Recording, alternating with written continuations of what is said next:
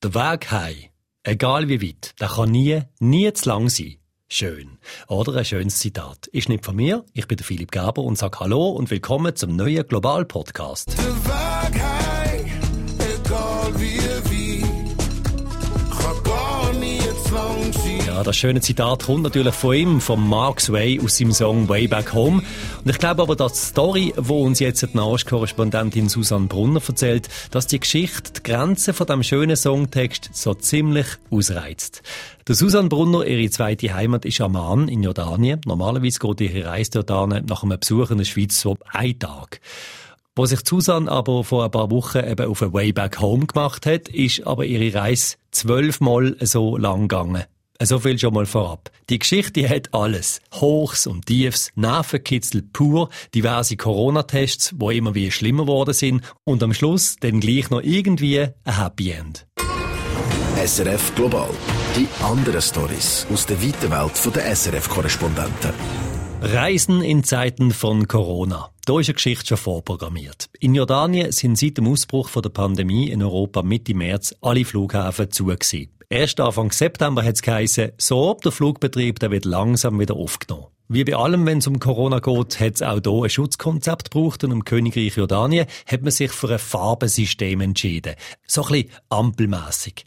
Susanne Brunner kennt das Farbkonzept mittlerweile in- und auswendig und nein, es ist nicht ganz so simpel, wie es jetzt vielleicht tönt. Man ist entweder aus einem grünen, gelben oder roten Land gekommen. Grün, das sind tiefe Corona-Zahlen. Gelb, mittel und rot ist das Risikogebiet. Jetzt, die Farben haben sich nicht dürfen vermischen. Also einreisen hat nur dürfen, wer sich mindestens zwei Wochen im Abflugsland aufgehalten hat. Und wer aus einem gelben Land gekommen ist, hat nicht dürfen in einem grünen oder in einem roten Land umsteigen. Dann nicht mehr als 72 Stunden vor Abflug einen negativen Corona-Test haben. All das habe ich erfüllt.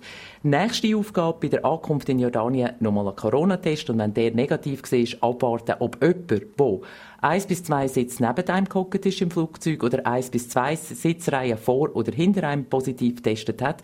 Wenn so jemand positiv war, dann ist man entweder zurückgeschickt worden, wo man hergekommen ist, oder in die Staatsquarantäne gekommen. Also bist du rausgekommen.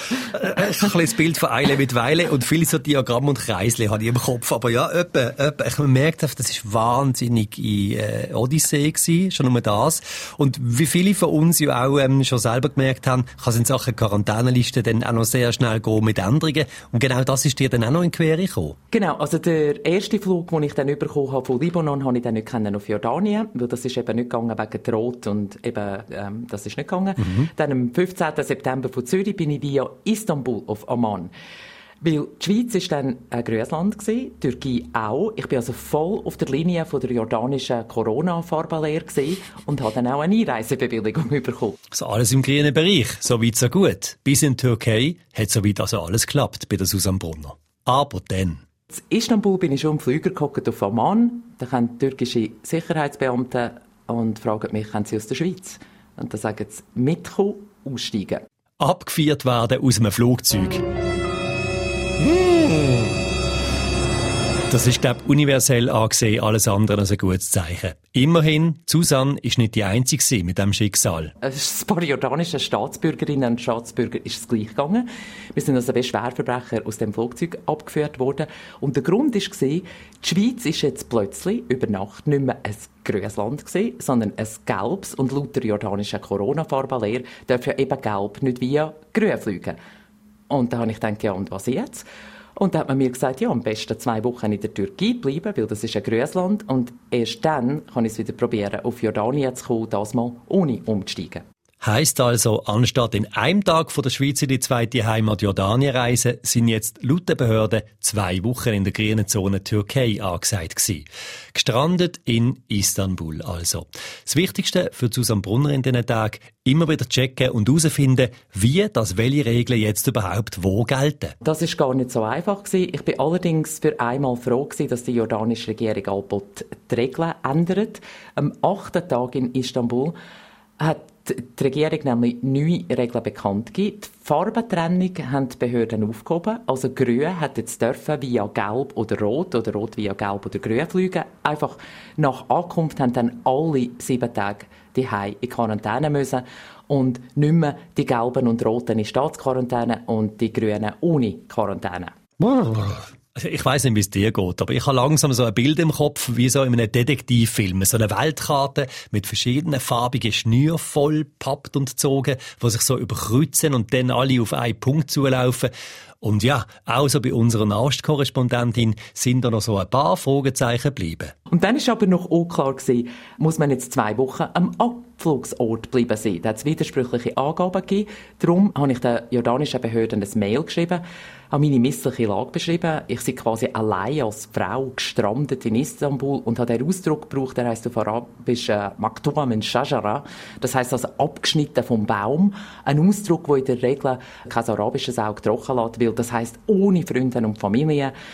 Und was gibt's da Schlimmeres? Also kaum eine Viertelstunde später habe ich eine Antwort bekommen und eine neue Einreisebewilligung. Also der Flug umgebucht ab zum nächsten Corona-Test. Der letzte ist ja dann schon wieder veraltet gewesen. Und am 26. September bin ich dann wieder im Flüger auf Amman gesessen. Hm, clever, Frau Brunner.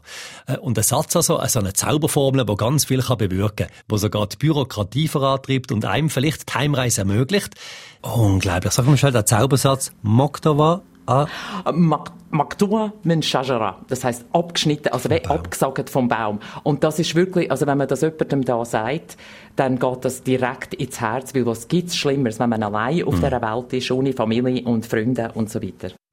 Also, Susanne Brunner sitzt jetzt fast zwei Wochen nach ihrem ursprünglichen Reisedatum im Flugzeug nach Amman. Nach all diesen Auf und Abs und der Erinnerung eben ans letzte Mal, wo sie im Flugzeug gehockt ist und dann die türkische Polizei auftaucht ist. Da sitzt sie jetzt frisch wieder in ihrem Platz und da ist klar, dass sie nicht so ganz entspannt war, Susanne.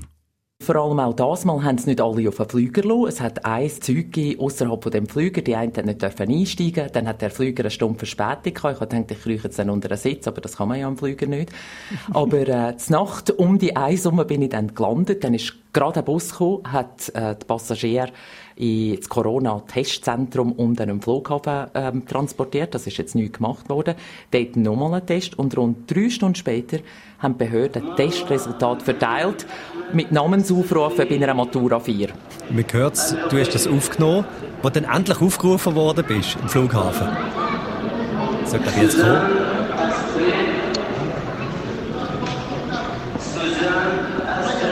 Tönt nicht ganz nach Susanne Brunner. Was sagt er genau?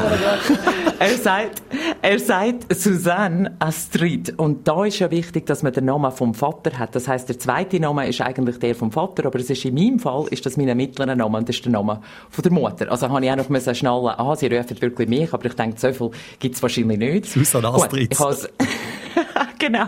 Ich bin also negativ gewesen. Dann habe ich einen Vertrag unterschreiben, dass ich sieben Tage Quarantäne daheim mache. Mhm. Sonst, wenn ich die Wohnung verloren hätte, hätte ich mit bis zu drei Jahren Gefängnis müssen rechnen und einer Boss. Ach, endlich, endlich hat sie es geschafft. Susanne Brunner zurück in Jordanien. Zwölf Tage später als geplant, nach insgesamt sechs Corona-Tests in zwei Monaten für die Reise, ist sie also wieder in ihrer zweiten Heimat. Schlussendlich also doch einigermaßen ein Happy End für Susanne, besonders weil ihre jordanische Kolleginnen in der Zwischenzeit schon mal den Kielschrank von der sind füllen für die Quarantänezeit.